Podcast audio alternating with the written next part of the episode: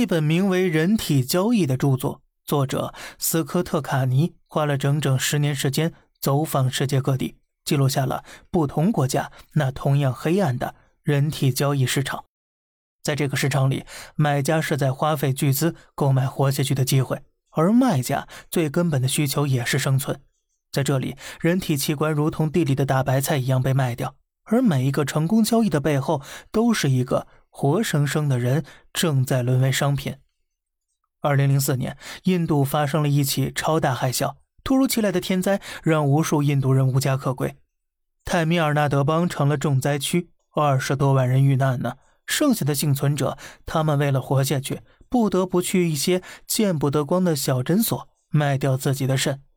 这些印度人不知道卖肾的具体危害，只知道在现实面前，他们除了卖肾别无选择，因为。真的太穷了。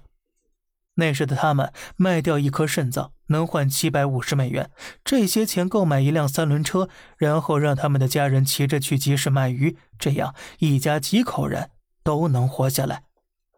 除此之外，在尼泊尔还有一个地区曾被称为圣谷，这个区域里有很多村庄，但那些村里的尼泊尔人十有八九都会选择去黑市卖掉自己的肾脏。虽然价格只有五百到三千美元，但是这点钱对于该地区的村民来讲已是一笔巨款了。因此呢，久而久之，这里形成了一条完整的人体器官产业链。不少中间商人开始来往于尼泊尔和印度之间，他们利用村民的无知与自己精心编造的谎言来诱骗当地村民卖肾。在他们做完肾脏摘除手术之后呢，还会让他们相信失去一个肾是没有什么影响的，甚至割掉之后还能重新长出来。一位圣谷村村民名叫吉塔的妇女就是卖肾人之一。虽然三十七岁，但她体内已经只有一个肾脏了。整个手术花了三十分钟，却让吉塔在医院休养了三个多星期。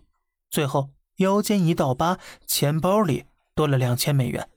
不到黑市正常价格的百分之一。好了，这里是小胖侃大山，每天早上七点与你分享一些这世上发生的事儿观点来自网络，咱们下期再见，拜拜。